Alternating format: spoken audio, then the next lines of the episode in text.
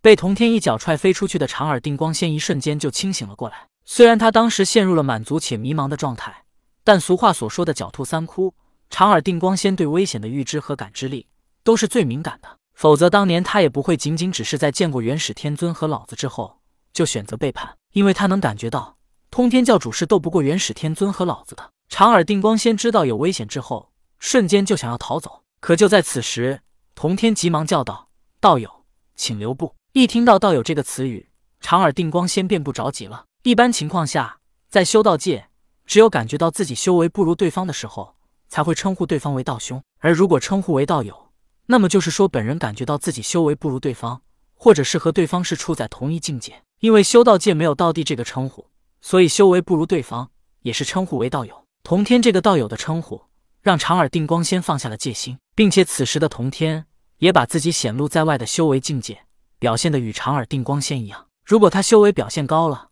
机灵的长耳定光仙一定会逃走；如果他修为表现低了，反而又会被长耳定光仙看不起。所以，表现在同一境界。才是最好的选择。听到道友的称呼，长耳定光仙起初并没有转身，而是感觉了一下童天的修为气息，这才停下脚步，就地一滚，重新化为人形。在原来的山林中时，童天看到了长耳定光仙与灵宝大法师，但他一生气，释放了圣人修为，结果他们二人害怕，根本就没看到童天长什么样，立马就分开逃走了。而这次，长耳定光仙才算是看清了童天的容貌，一个穿灰色道袍的年轻人。感觉到童天的修为气息与自己相同，甚至长耳定光仙还感觉到童天稍稍比自己弱了一丝，但他也不敢生出小瞧童天的心思。万一这童天像追杀灵宝大法师的渡恶真人一样，拥有吸人魂魄这种独特的法术呢？不过感觉到与童天的修为气息差不多，长耳定光仙有了信心。他脸色不善，缓缓地跺着脚步来到童天面前，质问道：“道友，刚才为何要踹我一脚？”童天并未生气。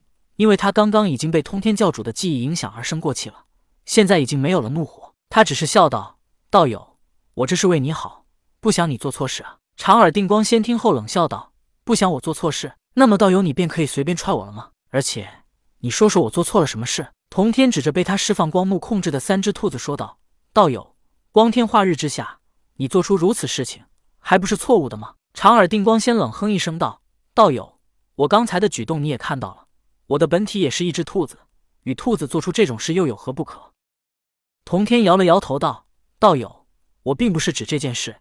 你且看，那只威猛漂亮的兔子是只公的。”长耳定光仙心头一震，他居然与一只公兔子做出了如此伤风败俗的事。当时他心神荡漾，看着那威猛的兔子特别漂亮，哪里还顾得起他？不过纵然是做错了，他还是犹如拿走六魂幡背叛通天教主一般，嘴硬道：“公的怎么了？我就是喜欢威猛漂亮的。”我作为兔祖宗，是兔老爷，我对他如此，那是他的荣幸。顿了顿，长耳定光仙依旧说道：“我作为兔爷，对兔子想怎么做就怎么做。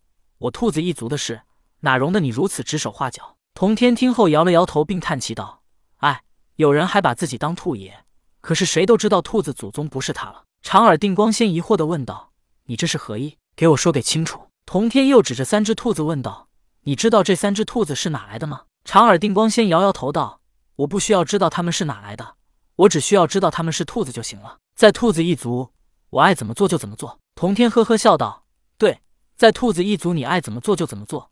但对这三只兔子，你怎么做都不行，因为他们与你无缘。你知不知道，你刚才对那只兔子的作为，已经得罪了人？”长耳定光仙有些恼怒的道：“道友，我不想听你啰嗦，有什么话你就给我个明白。”童天想了一下，说道：“在数年前。”周文王姬昌被纣王囚禁在有里城，后来他一百子当中的老大伯邑考为了替父赎罪，带了西岐三宝到朝歌面见纣王。但伯邑考风姿俊雅的仪态被妲己看中，想要和其成就好事，伯邑考不从，后来被妲己给害死，并剁成肉酱做成肉饼给姬昌食用。后来姬昌归国，看到自己的九十八子都在，唯独伯邑考不在，心中悲痛，吐出三只肉丸，迎风化为三只兔子。这就是文王屠子的事情由来。当时那三只兔子落地之后，便向西而来，而你眼前的这三只兔子，就是那三只一公两母。望着长耳定光仙那阴晴不定的脸色，童天又接着继续说道：“现在你还说你是兔子一族的祖宗，想怎么做就怎么做吗？你可以对三界所有的兔子这么做，但唯独你不能对这三只兔子这么做。这三只兔子代表的可是中天北极紫薇大帝的博弈考。如果你是对母兔子这么做也就算了，更甚至过分的，你是对一只公兔子这么做。你想一下，你这对稀奇姬家是不是一种侮辱？我看你的好日子是到头了。如果这是被如今人间之主的武王知道了，他一定会十分震怒，到时候无论谁都保不了你。当童天说完这些之后，长耳定光仙终于意识到自己做出了什么样不计后果的事。文王屠子，三只兔子就是伯邑考，而长耳定光仙侮辱了伯邑考，这是被伯邑考知道，这也算不得什么大事，毕竟他们都是神仙，是同一阶层。可如果被武王知道了，武王以此来祷告上天，一定要惩罚长耳定光仙，甚至是要了他的命的话，那时候西方教主也保不了他，因为人间之主能操控人间。神仙们的香火全都来自于人间。长耳定光仙看似一个得罪伯邑考的举动，其实已经得罪了整个人间，甚至是整个神仙群体。到那时，西方教主一定不会保他，反倒还会把他直接推出去。到时不用伯邑考动手，都有无数神仙来追杀他。这下场简直是比灵宝大法师还要凄惨。想到这里，长耳定光仙望了望童天，感觉自己并不能杀掉他。他又一脸阴冷的望着被童天光幕包围的三只兔子，他想要动手。